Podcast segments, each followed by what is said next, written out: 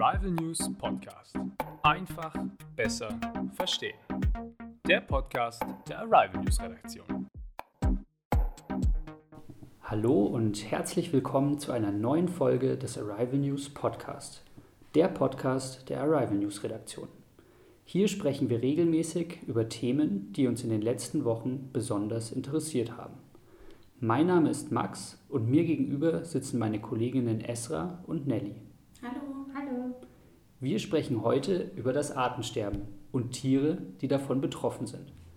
Außerdem zeigen wir euch, warum manche Tierarten langsam verschwinden und welche Auswirkungen das auf uns und unsere Umwelt hat.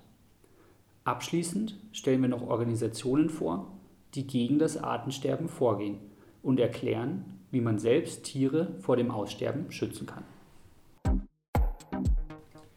Versteht man überhaupt unter dem Begriff Artensterben? Wenn das letzte Tier oder die letzte Pflanze einer Art verschwunden ist, spricht man von Artensterben. Aktuell sind ca. 150.000 Arten bedroht und ca. 40.000 Arten sind besonders stark gefährdet. Welche Arten sind besonders bedroht? Besonders stark bedroht sind Tiere wie zum Beispiel Eisbären, Nashörner, Feldhamster, Tiger oder Bienen. Auch in der Unterwasserwelt gibt es gefährdete Tierarten, wie zum Beispiel Haie oder Glattwale. Pflanzen wie die Anika oder die Konrade sind ebenfalls in Gefahr.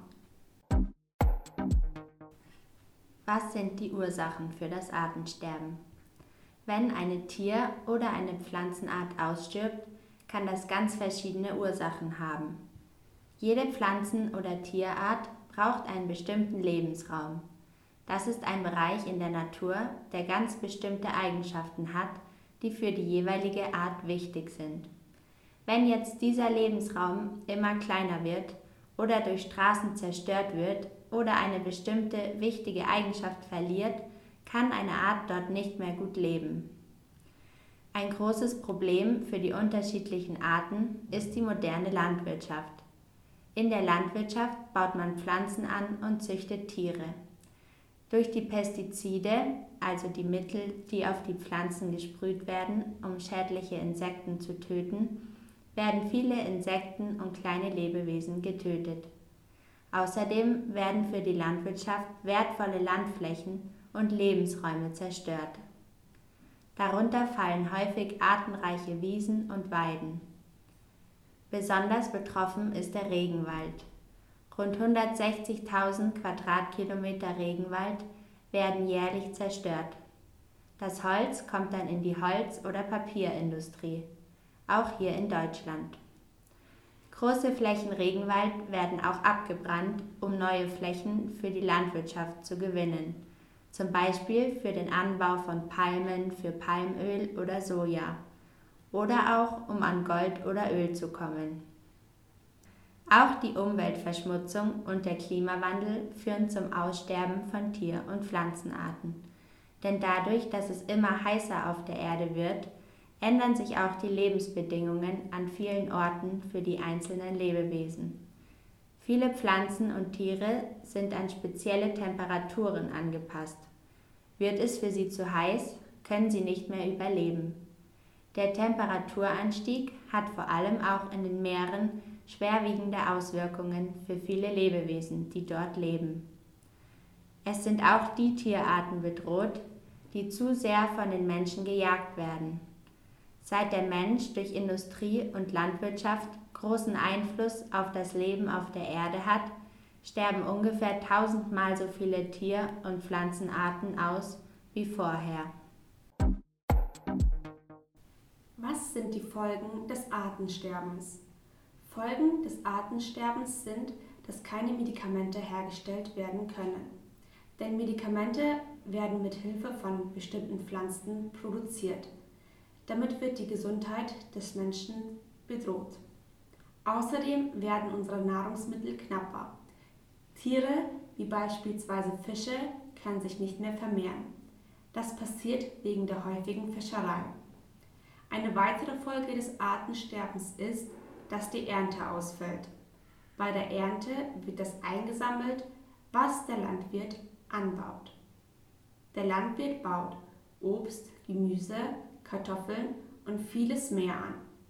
Wenn aber bestimmte Pflanzenarten oder Insektenarten bedroht sind, gibt es auch keine Ernte und somit weniger Nahrungsmittel für die Menschen.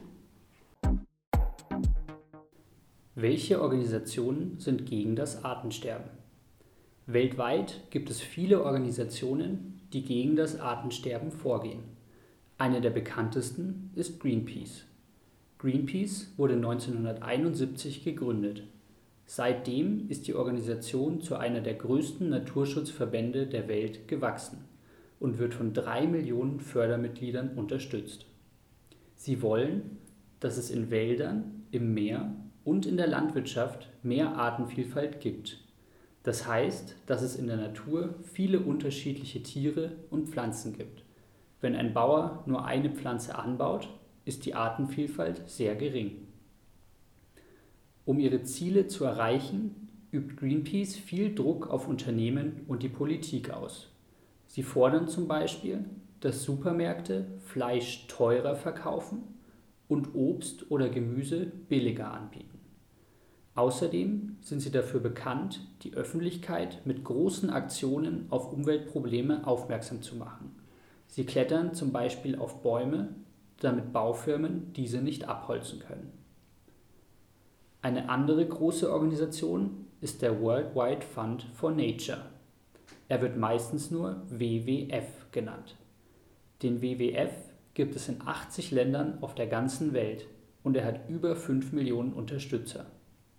Der WWF will unsere natürliche Umwelt erhalten und gefährdete Gebiete schützen.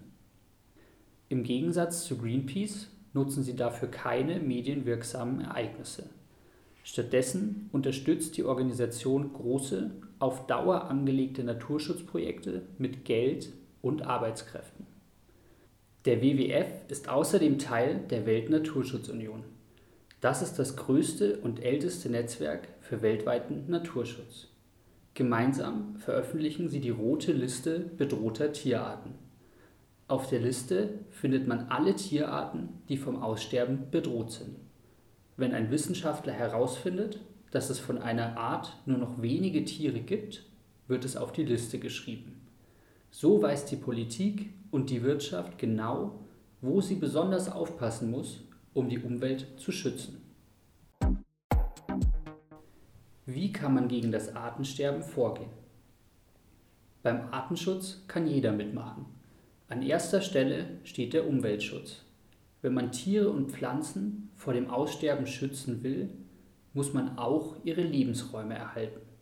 Das heißt, dass zum Beispiel keine großen Wälder abgeholzt werden dürfen. Außerdem sollen bedrohte Arten vor Ausbeutung durch Jagd und Übernutzung geschützt werden. Der Mensch darf sich also nicht mehr aus der Natur nehmen, als nachwächst. Um diese Aufgaben muss sich vor allem die Politik kümmern. Mit einer Petition, also einer Aktion, bei der Unterschriften gesammelt werden, kann die Bevölkerung der Politik zeigen, dass ihr ein Thema wichtig ist.